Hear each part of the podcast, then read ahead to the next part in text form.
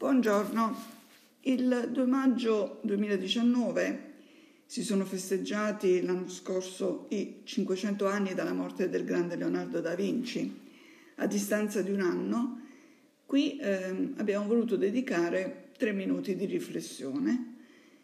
E il MIUR lo scorso anno agli esami di Stato ha ripiegato su altri temi, evidentemente, ma questo non esclude che Leonardo non appaia nelle tracce della maturità 2020, in omaggio al genio italiano dalle capacità davvero trasversali.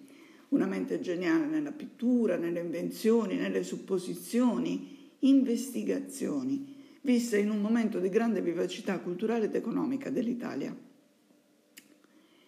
Ma se un tempo a diventare famosi erano personaggi realmente capaci e geniali, e con chi ci confrontiamo oggi?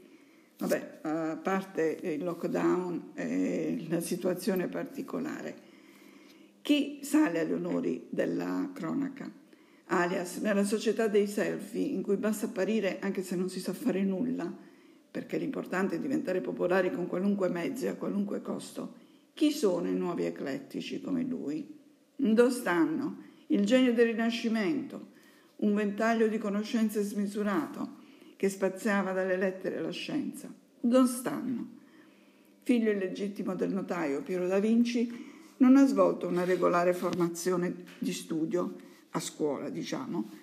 Non conosceva né il greco né il latino, ma è entrato a far parte sin da giovanissimo della bottega del Verrocchio, insieme ad altri grandi artisti, tra cui Botticelli e Perugino. Lì ha imparato facendo, si direbbe oggi learning by doing. La sua formazione dunque non è delle più esemplari, ma ci spinge a credere che a volte un pezzo di carta non valga molto, che l'esperienza più grande si faccia toccando le cose con mano e non studiando teorie su teorie.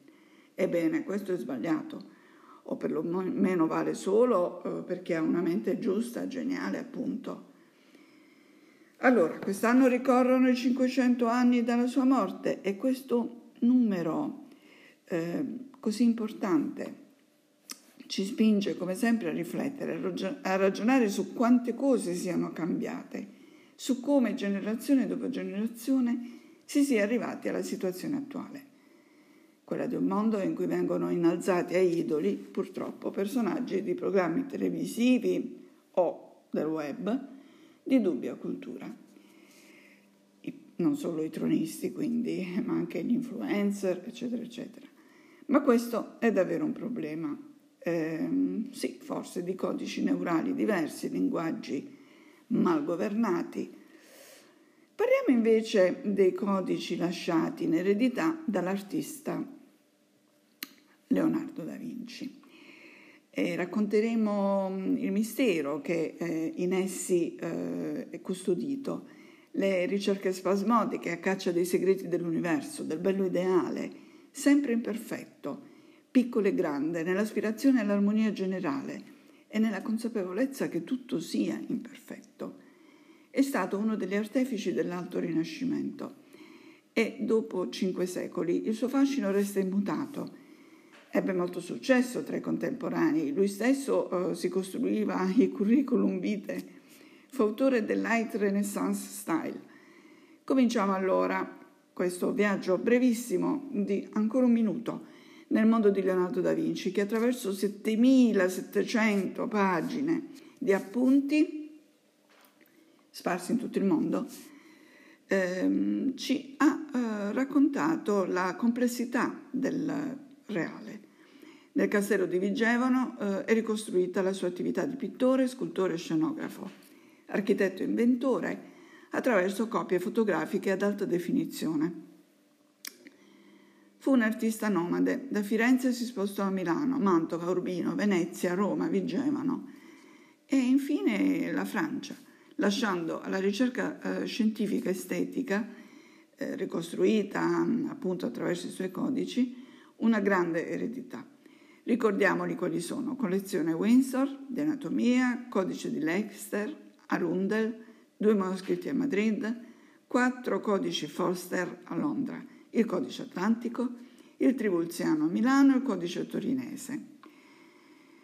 e dobbiamo citarle, queste opere pittoriche smisurate che mm, diciamo avrebbero bisogno di ben altre trattazioni, dall'annunciazione al battesimo di Cristo alla Vergine delle Rocce, eh, vabbè, la Gioconda, l'Ultima Cena. Comunque si può dividere in quattro periodi la sua biografia. A 30 anni da Firenze andò a lavorare per il Duca di Milano come architetto ingegnere pittore e scultore, lasciando incompleta l'adorazione dei magi.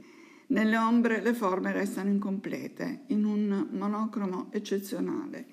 Inventa il chiaroscuro, applica la prospettiva.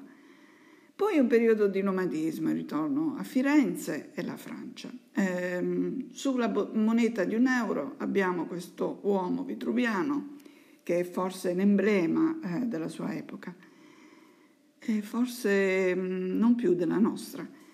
Ma alla fine perché vale la pena eh, celebrare la memoria di Leonardo dopo cento lustri? Direi per la sua modernità, la sua criticità, la sua originalità, acutezza, sensibilità, ma soprattutto tecnologicità.